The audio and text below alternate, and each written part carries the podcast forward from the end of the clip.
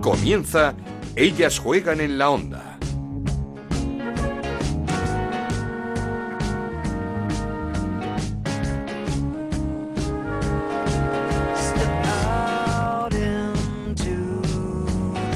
¿Qué tal? ¿Cómo estáis? Bienvenidos una semana más a Ellas Juegan, este programa que Onda Cero dedica al fútbol femenino. Nos podéis encontrar en ondacero.es y en nuestra cuenta de Twitter en arroba Ellas Juegan OCR. Semana marcada por los amistosos internacionales, preparatorios para el Mundial del próximo verano. España sigue en Portugal con sensaciones agridulces, la semana pasada no pudo comenzar mejor esta nueva edición de la Copa Algarve. España ganaba en el debut a Holanda, a la actual campeona de Europa 2-0 con doblete de Jenny Hermoso, pero dos días después la selección caía 3-0 ante Polonia, de manera un tanto sorprendente, una derrota que nos dejaba sin ninguna opción de jugar la final y volver a ganar este título que se consiguió hace dos años. El equipo de Jorge Vilda luchará el miércoles finalmente por el séptimo puesto ante Suiza, pero sin duda la peor noticia la que nunca queremos escuchar, la que nunca queremos dar, la que nunca queremos que se produzca, la de las lesiones, y en este caso grave, y es que en ese partido ante Polonia, Marta Carro, la jugadora del Valencia,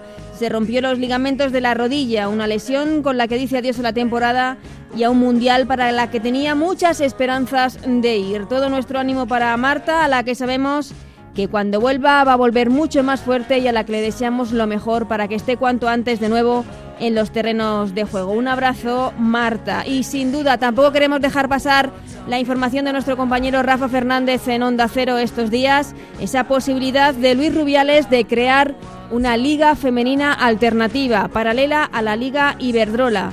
Veremos lo que pasa porque contaría con el beneplácito de la UEFA. Queremos sumar, no dividir en el fútbol femenino. Como os digo, os contaremos lo que pase con esta nueva novedad que quiere implantar la Federación Española de Fútbol. Luego hablaremos y mucho de la selección, de la selección española que como digo está en la Copa Algarve, pero nos está esperando una mujer con la que teníamos muchas ganas de conversar. Empezamos. En Onda Cero arranca Ellas juegan en la onda con Ana Rodríguez. Y es que hace seis meses abandonó los terrenos de juego a sus 33 años, cambió su vida, cambió el campo de fútbol por la escuela, cambió a sus compañeras de equipo por los niños a los que ahora da clases.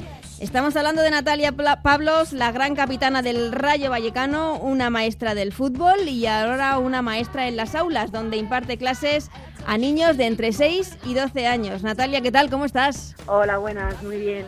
¿Cómo te van estos, eh, no sé, ya casi seis meses, ¿no? Fuera de los terrenos de juego, fuera del fútbol. Sí, más o menos. Pues la verdad que, que bien. Cuando la decisión estaba muy meditada y era lo que realmente quería, la verdad que feliz con la decisión. Mm, ¿En tu cole con tus niños? Eso es. Nada, otra, otra vida completamente diferente. Sí que es cierto que, que sigo mucho la Liga Iberdrola y tengo contacto con, con varias jugadoras pero bueno, eh, otro mundo. ahora hablaremos de, fútbol, pero ¿cómo es de gratificante el entrar en el aula, tener a... porque son chavales jóvenes, ¿no? Son niños, niñas pequeños. Sí, son niños entre 6 y 12. Tengo, tengo mezcla porque doy a, varios cursos. Y bueno, la verdad es que para mí está siendo muy, muy gratificante porque, bueno, pues todos los valores que, que a mí me ha dado el, el deporte, pues ahora estoy intentando transmitírselos a ellos. Y si encima lo puedo combinar con, las clases de educación física, pues la combinación perfecta. Mm, eh, ¿Qué estás aprendiendo de, esta nueva etapa? Pues mira, si te soy sincera, ser muy paciente. Eso es lo primero. Sí, yo creo que al final tienes que tener otra otra serie de virtudes eh, diferentes a las del campo de fútbol y yo creo que una de ellas es ser paciente, que estoy trabajando con personas que están aprendiendo y que cada uno lleva su ritmo. ¿Y cómo estás viendo las futuras generaciones? ¿Hay muchas niñas que se decantan por el fútbol? Sí, bueno, yo creo que, que la evolución del, del, fútbol femenino está siendo increíble, que, que afortunadamente cada vez va mejor, que faltan muchas cosas por hacer, pero bueno, que, que de momento se van dando pasitos hacia adelante, que era lo importante. Mm, contenta en esta nueva etapa, pero mm, supongo que algo sí que echarás de menos, ¿no? Sí, bueno, el otro día fui a ver el partido de Copa de, de la Leti Barça y la verdad que, bueno, mm. que, esos partidos sí que te gustaría estar ahí, ahí dentro, aunque sean unos minutos y, y bueno, y poder vivir ese tipo de competitividad, ese tipo de partidos, lo que te juegas con, con el público y bueno, esos partidos la verdad es que sí que los echo de menos. Bueno, esos partidos y es que venimos de una copa espectacular porque en la eliminatoria anterior vimos un San Mamés con 48.000 personas para ver el Athletic Club Atlético de Madrid. Sí, la verdad es que poco a poco se están abriendo cada vez más estadios. Bueno, San Mamés era la primera vez por ser nuevo estadio, si no me equivoco y bueno, yo creo que, es una afición que siempre responde, que lo ha hecho en muchos fines de semana en Lezama y que no dudaba de que, de que ese partido iba a ser especial. San Mamés, Anoeta, ahora viene el Wanda y no sé si sabes que las eh, peñas del Rayo Vallecano le han pedido al club que el Rayo femenino también juegue en Vallecas, en el estadio de Vallecas. Sí, lo sé, lo sé. Estoy al día, estoy en contacto con, con peñas del club para ver si, si eso es posible y bueno, ojalá que que el club vuelva a Vallecas porque la verdad es que cada vez que se ha abierto la, afición ha respondido y creo que sería un fin de semana idóneo para, para ver un, un buen partido en Vallecas con buena afluencia de público. Sin duda. ¿Cómo estás viendo al Rayito esta temporada? Empezó muy, muy, muy bien. En la segunda vuelta se nos atragantó un poco, sobre todo este 2019, pero en la última jornada volvieron a la senda de, de la victoria. Bueno, estoy viendo al Rayito, la verdad que muy bien. Eh, sí que es cierto que, que ha pasado una, una racha mala. Mm. Pero bueno, yo creo que es un equipo preparado para vivir ese tipo de situaciones. Eh, creo que son un grupo muy fuerte como para sobreponerse y, y después de un montón de partidos sin, sin ganar, van a Huelva y son capaces de, de llevarse los tres puntos y yo creo que eso hace grande a ese equipo y desde mi punto de vista creo que están rindiendo muy, muy por encima de, sus posibilidades. Es lo que pensábamos todos, que está haciendo una campaña espectacular. No sé cuánto de culpa tiene de, lo que está pasando Irene Ferreras, la entrenadora del equipo. Hombre, tiene mucha. Yo creo que que está haciendo está siendo muy inteligente, sabe sabe qué equipo tiene y yo creo que le está sacando el máximo rendimiento eh, sí que es cierto cuando oigo que, el Rayo acumula mucha gente atrás y que, es muy defensivo, pero bueno, yo creo que, cada equipo juega sus cartas, que estoy segura de que a Irene le gustaría jugar un fútbol más de toque y más vistoso para la gente, pero al final si quiere mantener eh, la categoría, que cada día está más complicado mm. hacerlo, pues tienes que jugar tus cartas y creo que Irene en este caso lo está haciendo muy bien. El otro día una frase parecida nos dijo Mata, Jaime Mata en el Transistor, eh, con José Ramón de la Morena, que decía, si todos pudiésemos jugar como Iniesta, jugaríamos todos como Iniesta. Claro, sí, está claro que, que cada equipo tiene sus jugadoras, cada equipo tiene sus características y igual que nos sorprendería a todos que el Barça saliera a defender, pues a mí me sorprendería que el Rayo saliera a atacar. Yo creo que cada uno tiene sus armas y que, y que lo difícil de los entrenadores y entrenadoras es potenciar esas armas. Y creo que en este caso Irene las está haciendo valer y, y pues mucho. Mm, eh, ¿Tienes contacto con compañeras, con eh, miembros del cuerpo técnico del club? ¿Sigues hablando con ellas?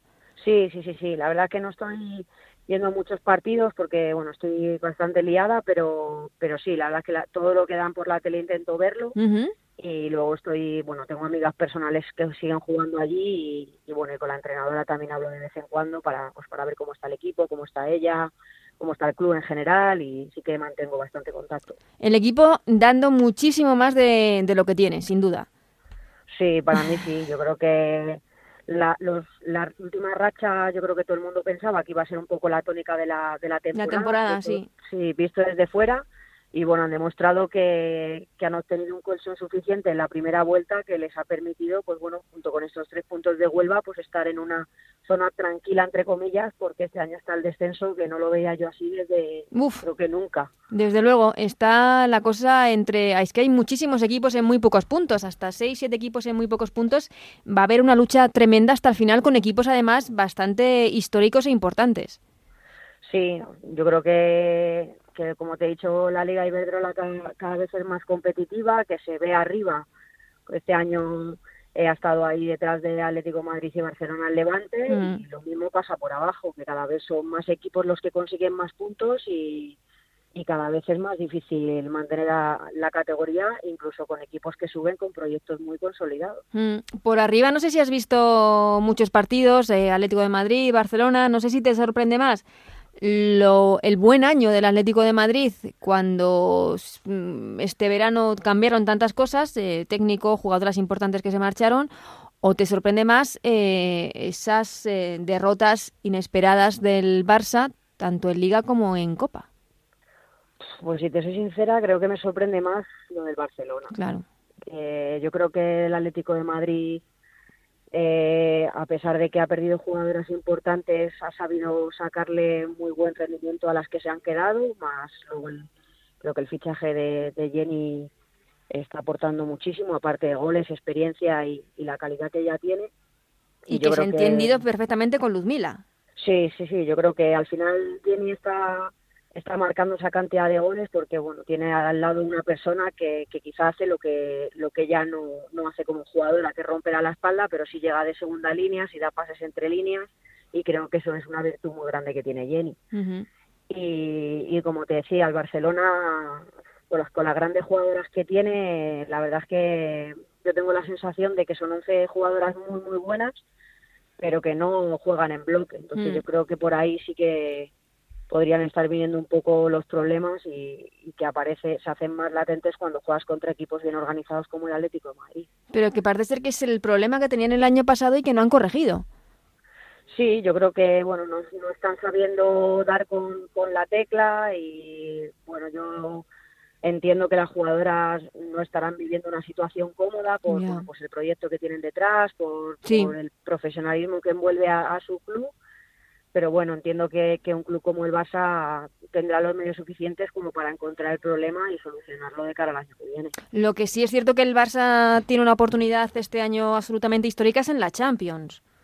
Sí, sí, sí, yo creo que al final la Champions es otra competición al, margen, creo que el sorteo de del Barcelona le ha beneficiado incluso para llegar hasta hasta esa final y en una final puede pasar cualquier cosa y yo creo que, en esas competiciones las jugadoras son conscientes de dónde pueden llegar, la oportunidad que tienen, que puede ser histórico, y, yo creo que se verá un, un, Barça distinto a lo que hemos estado viendo quizá en la liga, cometiendo pues quizá errores que le, han costado eh, muchos puntos y bueno, posiblemente el campeonato.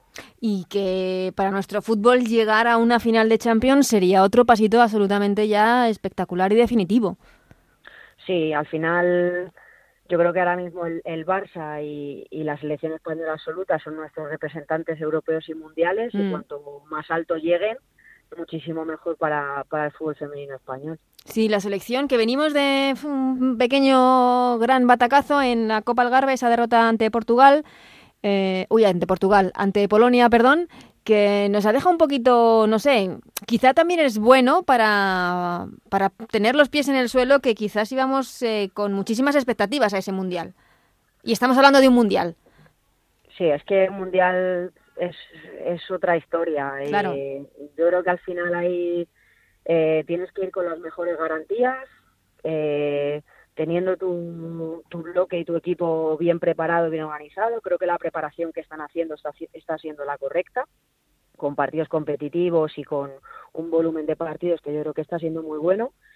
Y bueno, pues ahí es ya parte de, Jorge el, llegar con, con el bloque compacto y con el mejor grupo posible para afrontar un mundial, que es que ya te digo, que hasta la selección que piensas que menos rendimiento te va a dar, al final te saca resultados y nosotras lo vivimos ya con, con nuestro enfrentamiento mm. con Costa Rica y que fue un poco pues lo que demarcó nuestro paso en el Mundial. Sí, que, es que es otra historia. Eh, la peor noticia, no sé si conoces a Marta Carro, esa lesión, de rotura de ligamentos.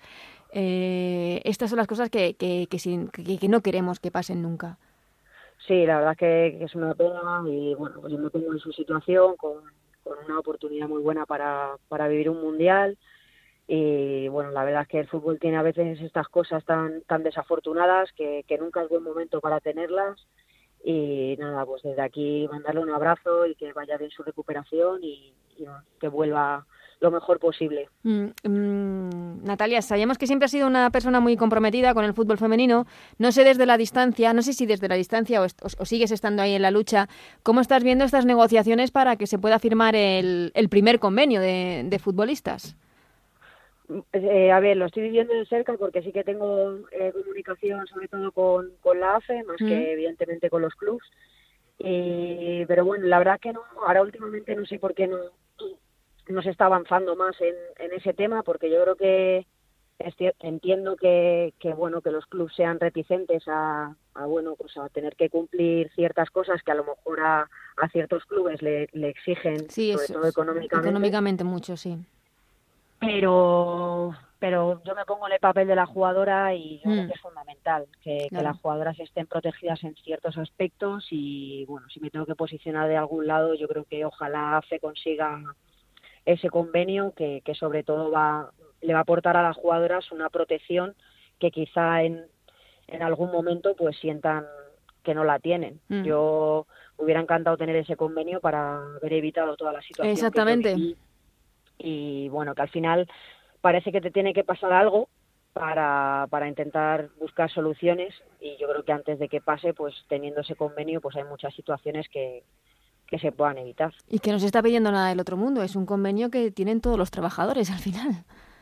Sí, yo creo que, que, bueno, al final el fútbol femenino está empezando a crecer, siempre había sido un mundo muy pequeño, eh, siempre, bueno, pues un poco las mismas personas vinculadas a él y, ahora esto se está, se está abriendo, cada vez hay, hay más personas que quieren formar parte de él, personas que quieren hacerlo que esto sea más grande y que, y que vaya evolucionando y bueno, pues a veces cuesta cuando, mm. cuando llevas tanto tiempo dominando un terreno y un sector, pues cuesta salir de, la zona de confort que se dice. Mm. Entonces yo creo que hay los clubs, aparte de bueno, pues de las de las exigencias económicas que, que para alguno de ellos sí que pueden ser, pues bueno, tendría que hacer números, pero pero bueno es difícil es difícil también salir de lo que siempre se ha vivido de, de yo manejo, yo hago y, y ahí cuesta un poco. En estos casos sí que todavía nos queda mucho que aprender de ligas como la sueca, la francesa o la inglesa, por no hablar de la americana, por supuesto. Sí, yo creo que, que sí que deberíamos copiar un poquito el estilo de alguna de ellas. Eh, sí que es cierto que, que bueno, que por ejemplo la, la selección americana creo que lleva Sí, creo que eso es nivel aparte, sí. Eso es pero bueno, yo creo que sí que se pueden ir cogiendo pequeñas ideas, pero lo que sí que tiene que haber es una predisposición por parte de mucha gente y, es lo que te digo, que al final cuando llevas tanto tiempo dentro del fútbol femenino, cuando no era nadie, cuando incluso tú has puesto dinero para que para pagar un campo, para mm. que un árbitro viniese a pitar, pues al final ahora cuando vienen otras personas que no lo conocen o que se quieren apuntar al carro, como se dice, pues al final cuesta. Y a lo mejor son personas que realmente quieren ayudar y quieren, quieren aportar algo para que esto siga creciendo. Mm, y ¿A ti el gusanillo del fútbol te sigue picando? Eh, estás muy bien en clase, como dices, con, con, tus niños de 6 a 12 años, pero eso de, por ejemplo, comentar un partido o, ya incluso entrenar, ¿no, ¿no te lo planteas?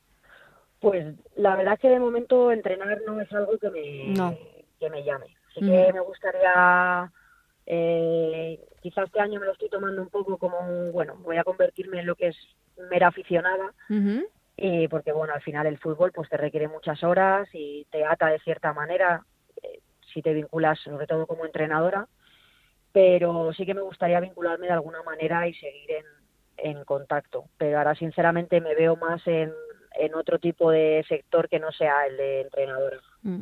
Pues eh, Natalia, que lo sigas disfrutando y mucho como aficionada, porque supongo que lo estás disfrutando. Sí, sí, sí, me encanta, la verdad que, que sí, que, estoy encantada de, poder ver partidos en la tele y, veo todos los que puedo. Sí, pero además como aficionada, pero como una aficionada mm, comprometida, porque supongo que tienes muchas amigas en muchos equipos jugando. Sí, sí, sí, sí, sí, la verdad que, que lo veo con, hay partidos que, como el del otro día, que lo veo con cierta envidia y luego hay otros que, que, realmente disfruto porque porque veo cómo evoluciona y, veo cómo mejoran las jugadoras, cómo juega este equipo y este otro, eh, lo que están sufriendo por abajo y al final, bueno, no estoy jugando, pero, pero me puedo imaginar cómo se está sintiendo cada uno de los equipos. Mm, pues Natalia, muchísimas gracias por este ratito, que siempre se hace muy ameno contigo, hablar contigo de, de fútbol y de lo que se tercie y que siga yendo también en, en la escuela, tanto en la escuela como en los nuevos retos que afrontes. Muy bien, pues muchísimas gracias. Esto es Ellas juegan en la onda, el podcast de Onda Cero, en el que te contamos todo lo que pasa en el fútbol femenino.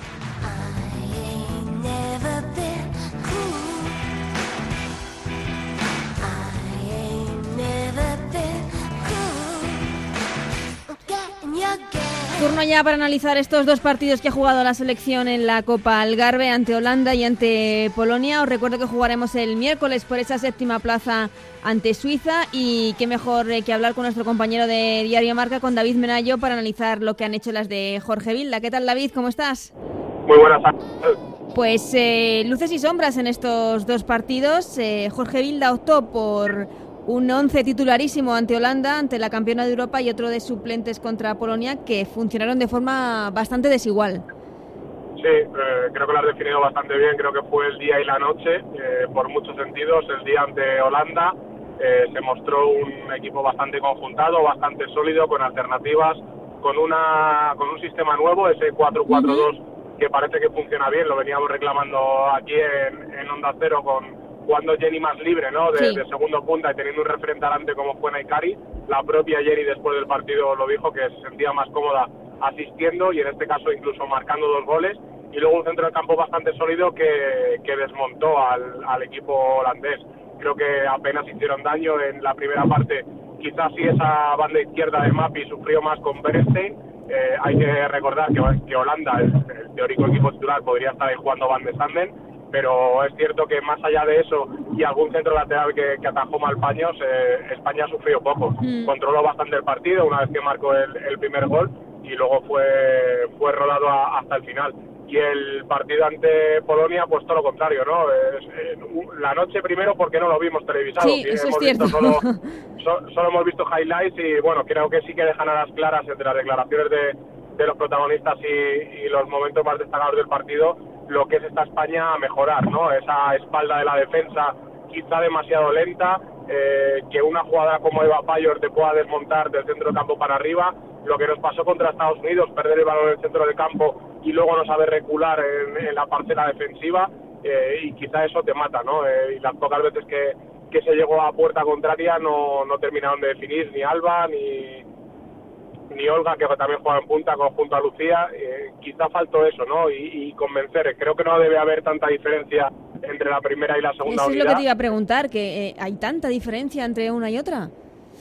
Creo que es verdad que Jorge optó por dos once totalmente diferentes y creo que cambiar 11 jugadoras o 10 en este caso de golpe, creo que solo repitió una en el 11, eh, es quizá demasiado, ¿no?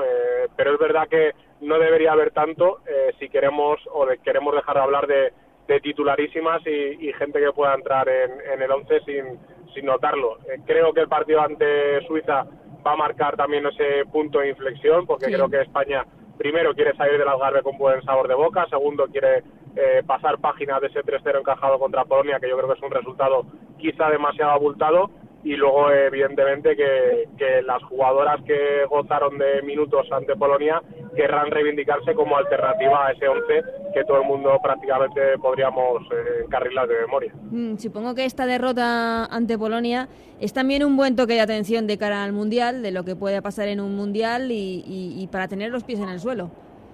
Sí, siempre lo hemos dicho, ¿no? Que hay, quizás venga bien. Primero porque es el momento adecuado eh, es un torneo de pretemporada con probaturas de por medio y jugadoras a analizar que no tienen por qué ser incluso las que las que Jorge lleva al mundial. Y segundo porque ganarlo todo pues nos metería en una nube de euforia como ya nos pasó en esa Eurocopa de 2017 que al final no nos vino nada bien no que creo que es una demostración además de que puedes perder con cualquier selección porque no se ha perdido con con Estados Unidos ni Alemania ni Francia ni Japón se ha perdido con la 34 del mundo que encima no va a ir al Mundial y por lo tanto te deja las claras de que, de que se puede perder con cualquier selección. Mm, hablabas antes de Jenny Hermoso, te iba a preguntar por eso, por, por el juego de Jenny acompañado con Naikari. ¿Ves a Naikari como, como la acompañante de Jenny en ese 4-4-2? Porque eh, es cierto que estaba más liberada, pero doblete ante Holanda, ante la campeona de Europa, en un año de espectacular de, de la rojiblanca.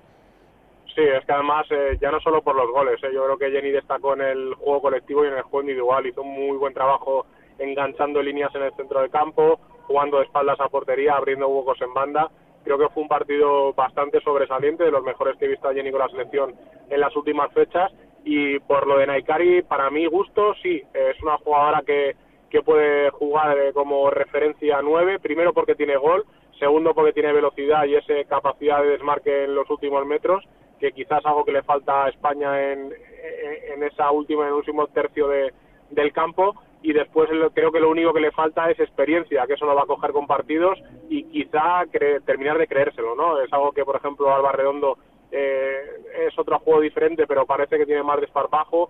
Eh, pero entre esas dos estaría mi, mi opción de, de nueve de cara al Mundial junto a Mariona. Yo creo que Mariona jugando de nueve a mí no me convence, pero es verdad que apoyándose en Jenny para ciertos partidos, sobre todo cuando el partido esté muy, muy controlado y volcado en la meta contraria, que van a ser pocos, pero los habrá, creo que también puede, puede ser una jugadora válida. Mm, eh, hablábamos de esa victoria ante Holanda, pero es que es cierto que Holanda tampoco es la selección que hace un par de años quedó campeona de Europa, derrota con España y derrota también contra Polonia.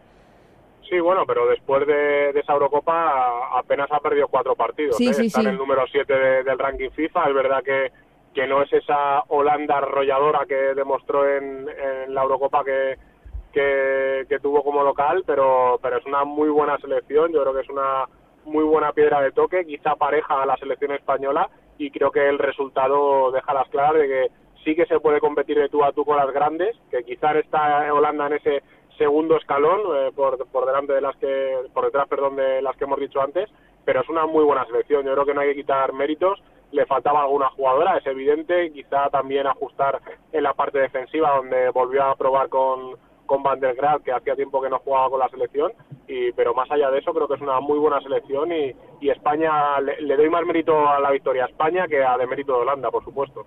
y, por lo visto en, esa, en ese partido, ¿crees que el 11 de Jorge Vilda está bastante claro, a excepción de ese acompañante de, de Jenny Hermoso, con, eh, bueno, en la portería con Sandra y con Lola, pero con luego Marta Torrejón, Andrea Pereira, Irene Paredes, Mapi León, Silvia, Vicky, Alexia, Amanda, Jenny y ese acompañante que, nos faltaría? Sí, prácticamente. Yo creo que a día de hoy la titular Españos. Eh, creo que eh, sí. creo que gana con ventaja la carrera a Lola Gallardo y luego la única duda es si se va a atrever a jugar con ese 4-4-2 frente a potencias como Alemania o, o, reculará un poco reforzando más ese centro del campo, quizá metiendo un tapón como como Virginia Torrecilla que ayude en las labores de destrucción, ¿no? Y, quitando eso, yo creo que sí, que estamos ante un once tipo, a ver que cómo llega también Patrick Guijarro a final de temporada, si, si alguna jugadora de arriba pues tiene minutos para desbancar ese número 11, ¿no? Que, a priori el otro día eh, utilizó con Naikari, que podría ser otra cualquiera, pero creo que más o menos es el once tipo que, que puede jugar contra Sudáfrica en el inicio del Mundial.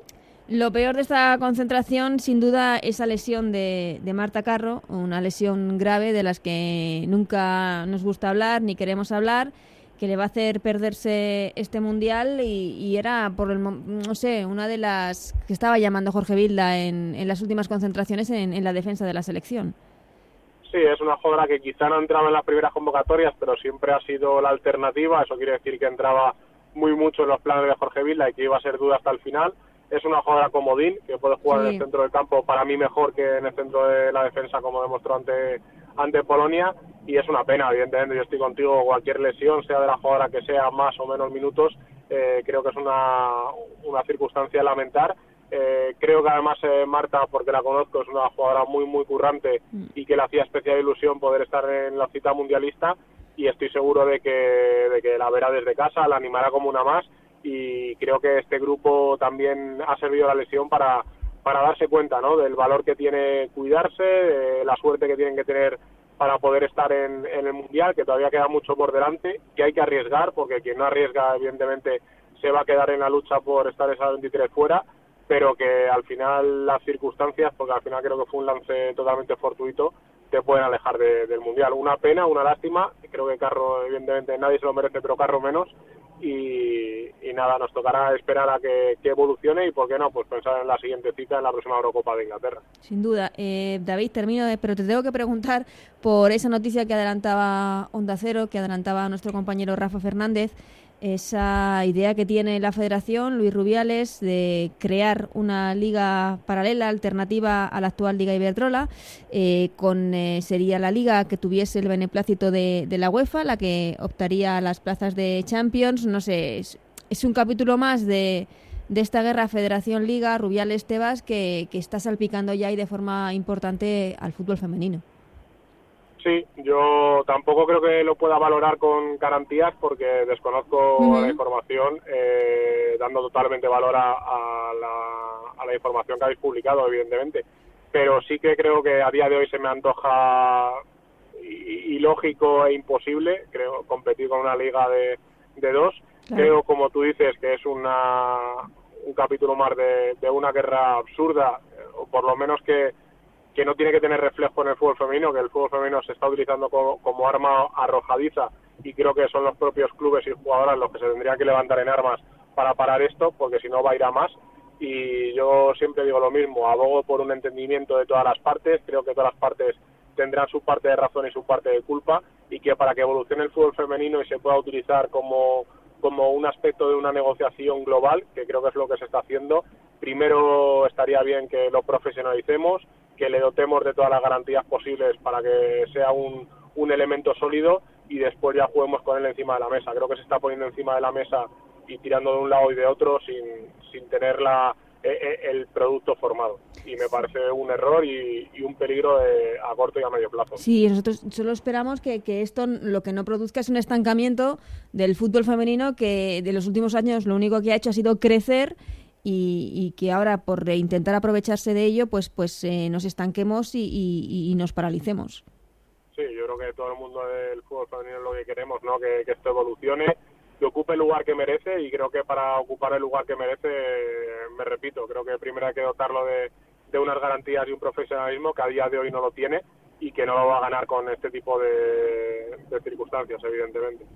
Sin duda, pues eh, David Menayo, muchísimas gracias. Hablaremos otro día muy mucho de, la Liga Iberdrola, que vuelve la próxima, el próximo fin de semana, y de la selección, que habrá muchos más amistosos. Muchas gracias, David.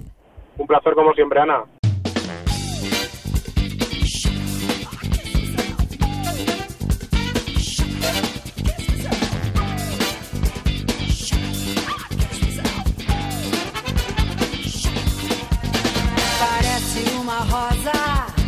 Terminando ya este Ellas Juegan. Os recuerdo que la jornada 23 de la Liga Iberdrola se jugará entre domingo, martes y miércoles. El domingo a la una la Fundación Albacete recibe al Valencia en el Carlos Belmonte. El martes a las 4 Sporting de Huelva Real Betis. A las seis y media el Barcelona recibe a la Real Sociedad y también el Levante hace lo propio con el Granadilla de Tenerife. El miércoles a las 6 tenemos un Athletic Club Logroño y un Sevilla Málaga. A las ocho y media el derby entre el Rayo Vallecano y el Atlético de Madrid. Y a las 9 cierra la jornada el Madrid Club de Fútbol frente al Español. Ahora sí, hasta aquí este programa número 24 de Ellas Juegan. Gracias a Raúl Granado, Alberto Fernández y al gran Nacho García en la parte técnica que lo hacen posible. Volvemos la semana que viene con mucho más fútbol femenino. Hasta entonces.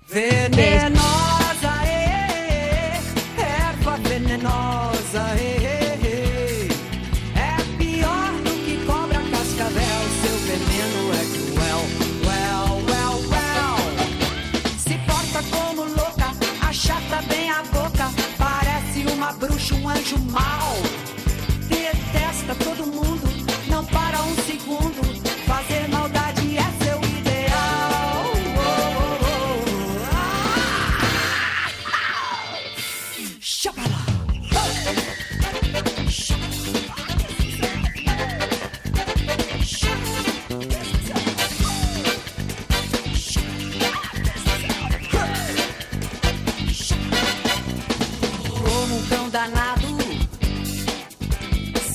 É abafado, é vil e mentirosa.